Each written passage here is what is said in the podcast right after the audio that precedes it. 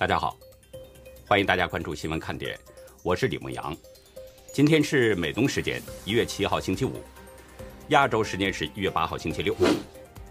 美国司法部六号宣布，美国农业生技公司孟山都前中国籍员工向海涛对从事经济间谍活动的罪名认罪，四月七号将进行宣判。向海涛面临着最高十五年的监禁和五百万美元的罚款。又是一个栽在中共阴沟里的科学家。哈萨克总统办公室七号声明表示，国内宪法秩序大致恢复。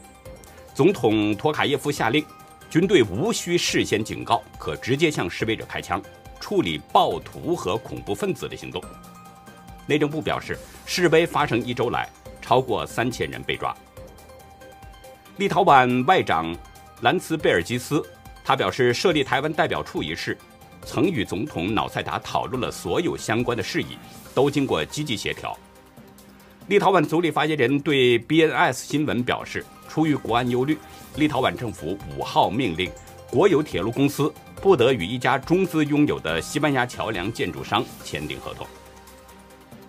独立媒体人江雪通过微信公号“莫存格物”发表的《长安十日》，七号下午四点被当局删除了，理由是内容违规。不过过了三个小时之后又复活了，但是江雪的朋友莫存被微信禁言两周。江雪发文嘲讽：“这是抽的什么风啊？”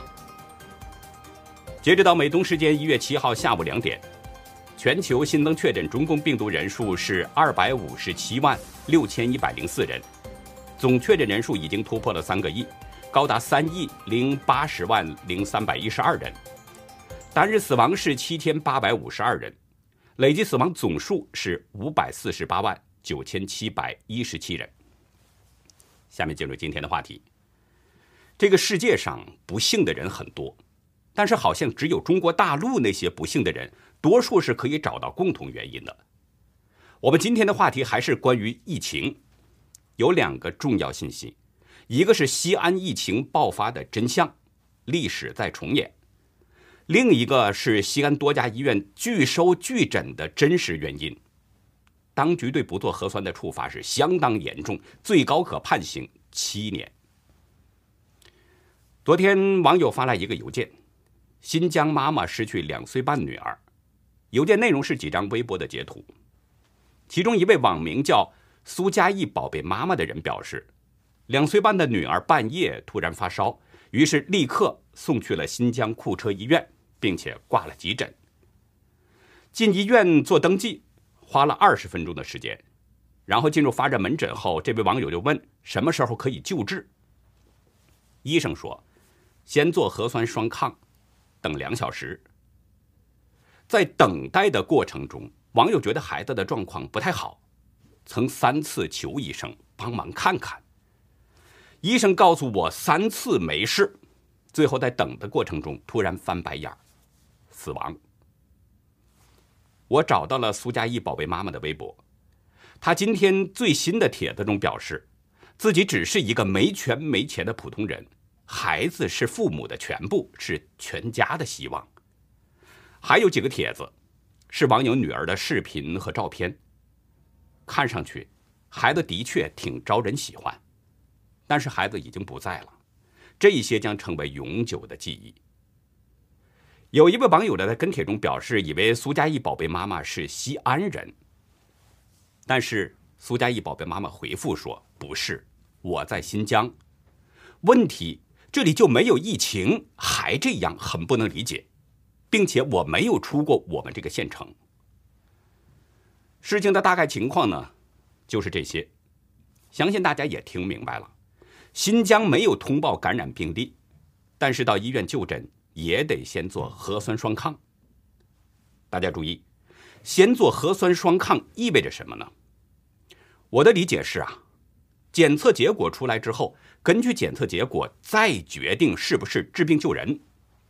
如果检测结果呢是阴性，那么医院可以收治病人；如果检测是阳性，那就不进行收治，是不是这个意思？否则他先做核酸双抗干什么呢？但是核酸双抗这个结果啊，出来需要大约两个小时，这个可爱的孩子就没有挺过这两个小时，这太漫长了。他没有死在中共的病毒，是死在了中共没有人性的一刀切上。没有核酸阴性证明，你死就死了，只要不是死在中共病毒上就行，官员的乌纱帽就可以保住。这样的情况，现在在中国疫情严重的地区有很多，特别是正在封城的西安，被曝光的案例那就更多了。七号大河报报道了一件事儿。化名李海的三十九岁西安男子，没有走入二零二二年，在二零二一年的最后一天凌晨四点四十分，死在了西安第九医院。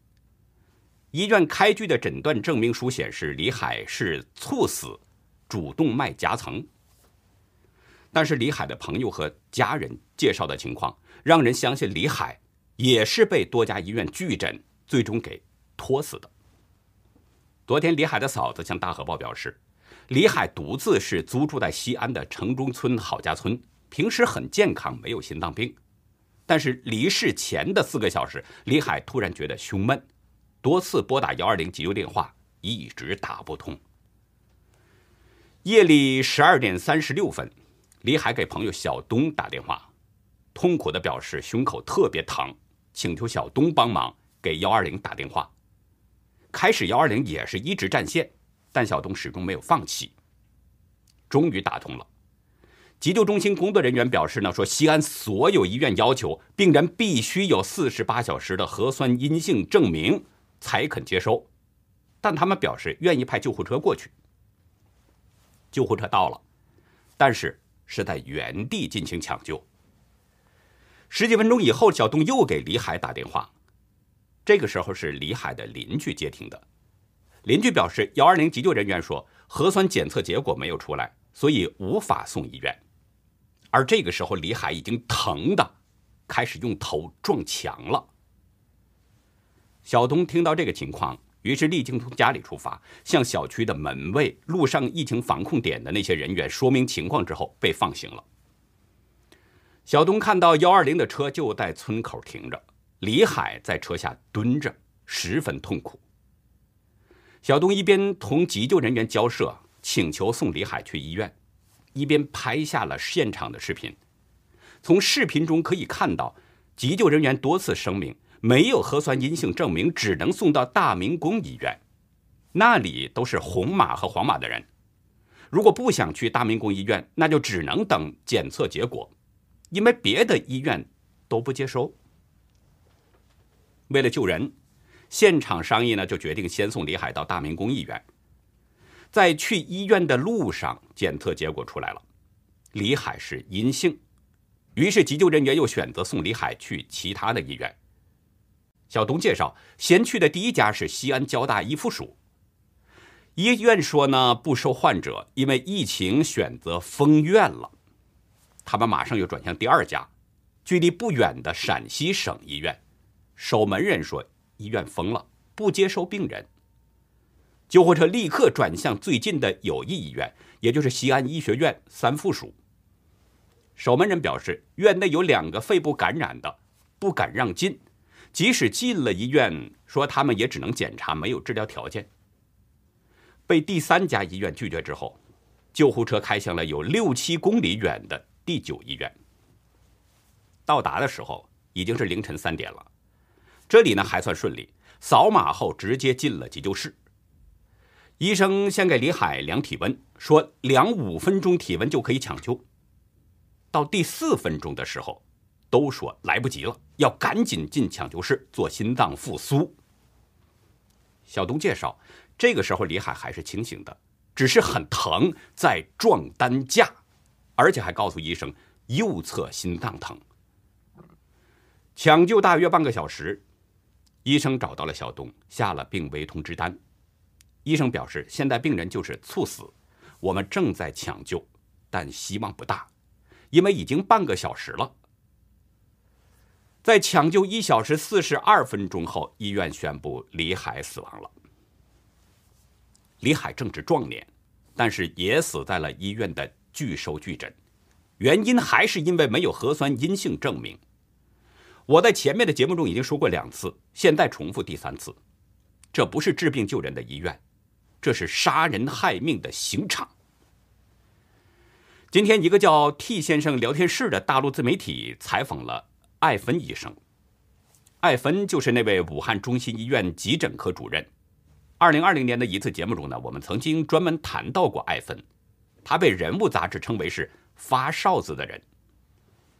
艾芬医生就西安孕妇在医院门口被拖延流产事件表示，即使是封城期间，对于必须紧急处理的极危重症患者。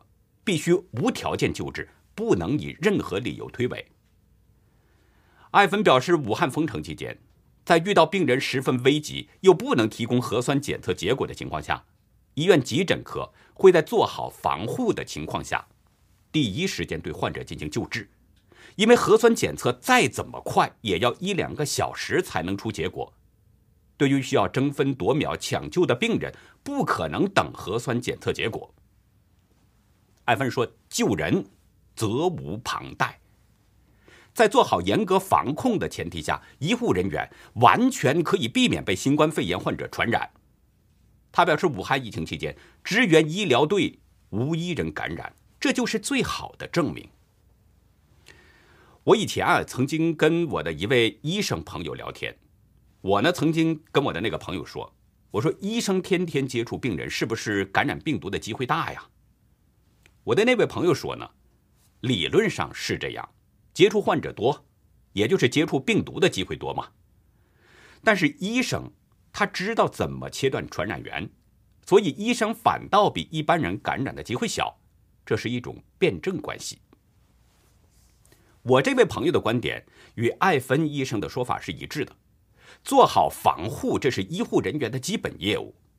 切断了传染源，对病人进行及时救治，这是医院和医护人员的天职。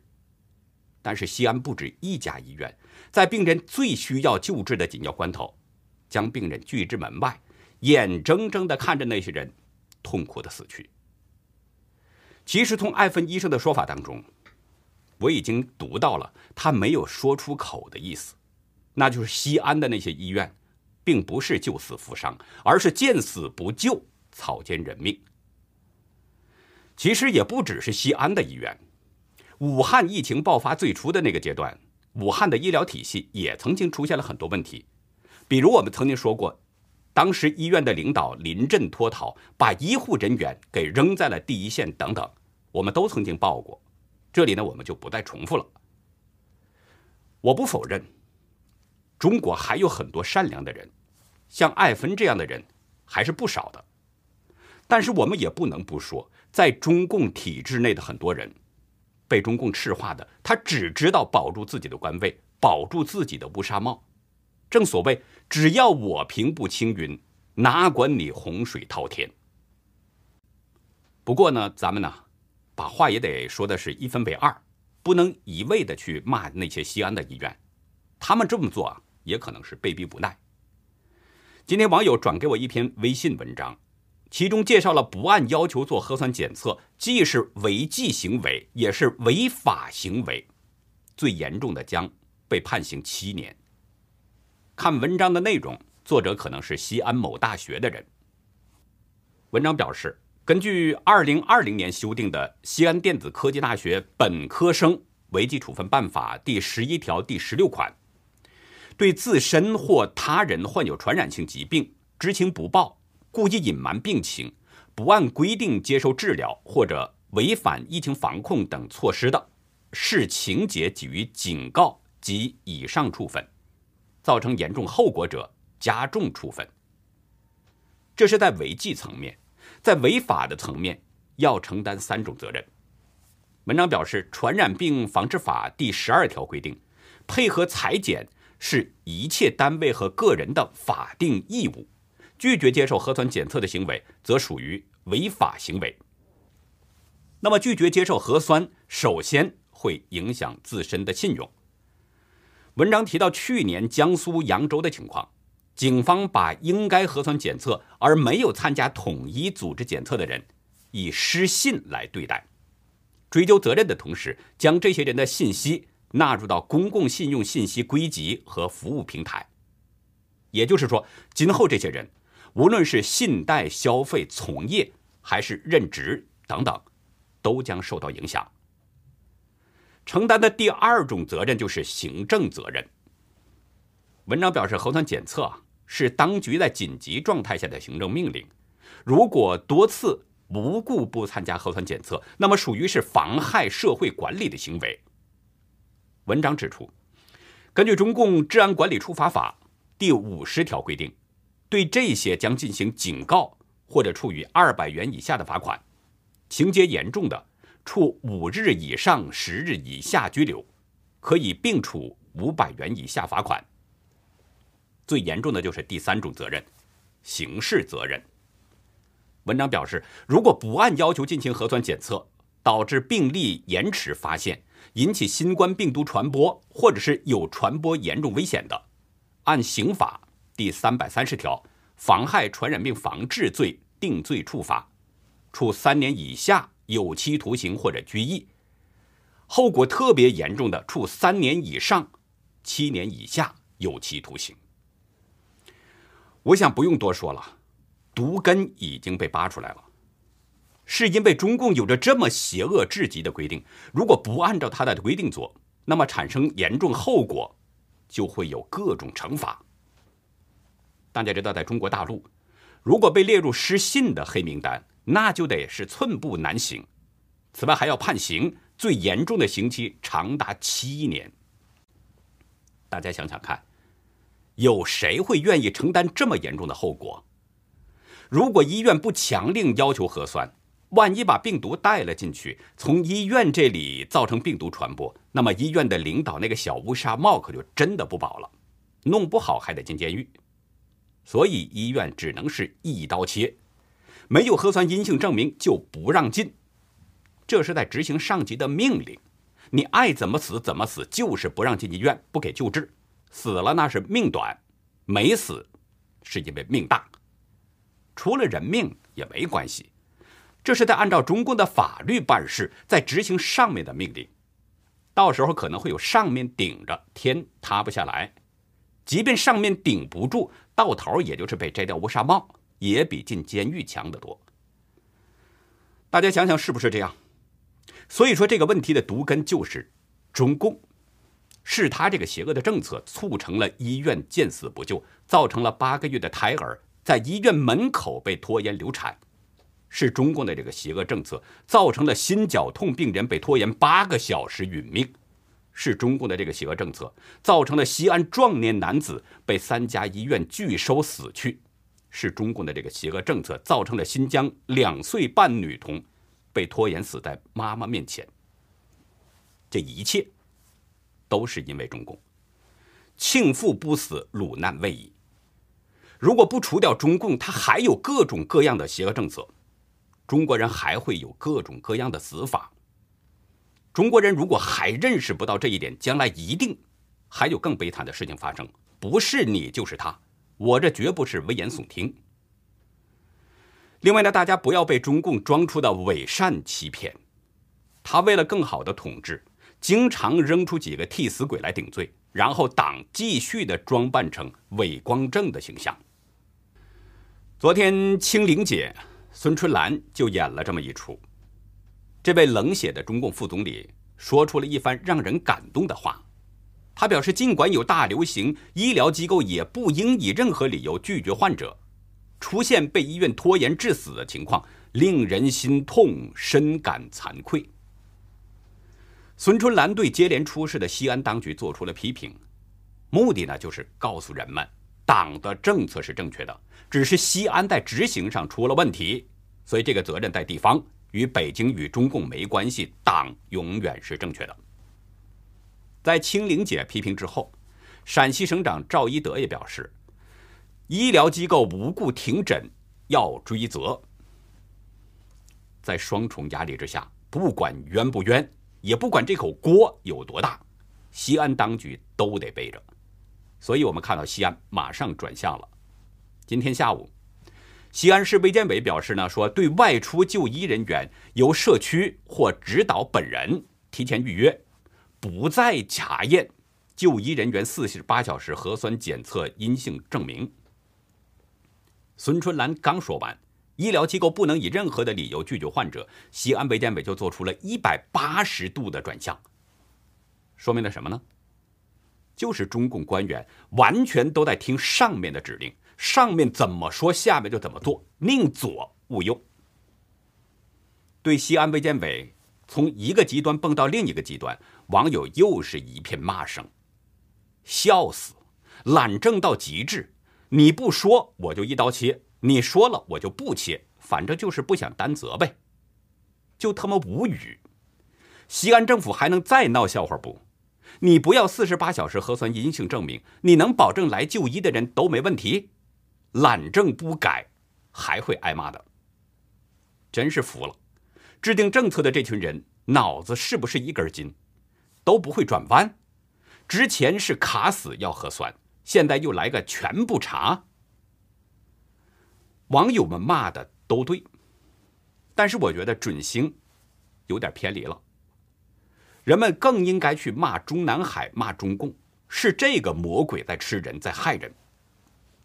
如果魔鬼不消灭，西安的悲剧还会继续上演。上次是武汉，这次是西安，下次说不定轮到哪里。最后呢，我还想说说西安疫情是怎么样爆发的。今天收到一位网友的爆料，向我介绍了西安疫情是如何失控的。网友呢有一位朋友是西安医疗系统的内部人员，这位朋友在聊天中告诉网友，西安有一个归国人员，在家隔离期间发烧了，家里的小孩也发烧了。这个人随即将情况就上报给了社区，社区也向上做了汇报。可是上面得知情况后，官员想等到元旦过后再处理，让人在家隔离。那位朋友表示，病人实在没有办法出门买药，把一栋楼都传染了，至此，疫情一发不可收拾。我无法证实这个消息。但是我认为这个消息的可信度是很高的，因为这个官员的做法很中共。为了不影响新年的气氛，让病人居家隔离，同时把真相给隐瞒下来。结果呢，不但没有把这个病毒控制住，反而造成了疫情大面积传播。这种情况像极了武汉疫情的爆发。二零二零年的二月十号，香港《明报》曾在一篇署名文章当中。引述京城消息人士指出，武汉早在2020年1月初就向中央部门通报了疫情。据称，习近平要求有关措施不要影响节日气氛，因为当时二十天后啊就是中国年了，北京领导人不希望因此造成恐慌，影响了中国年的节日气氛。历史就是这么惊人的相似，武汉的疫情就是因为隐瞒。造成了病毒蔓延传播，以致两年了，三亿多人被先后感染，五百多万人因为病毒死亡，而且现在还看不到终点。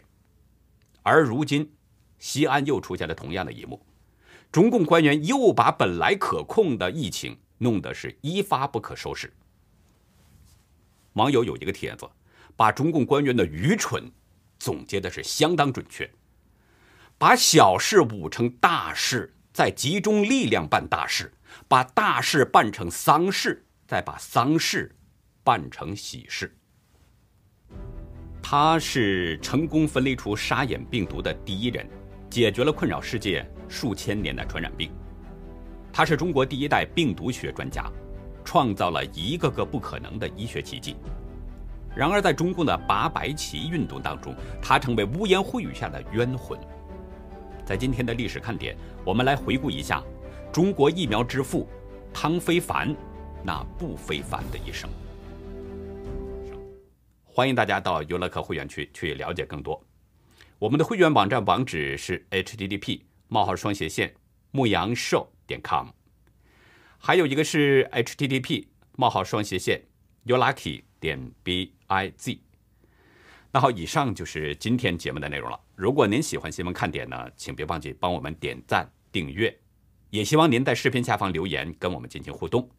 我们更希望您能够帮助我们把这个频道给转发出去，让更多的有缘人能够接触到我们，看到我们。感谢您的收看，也感谢您的支持和帮助。再会。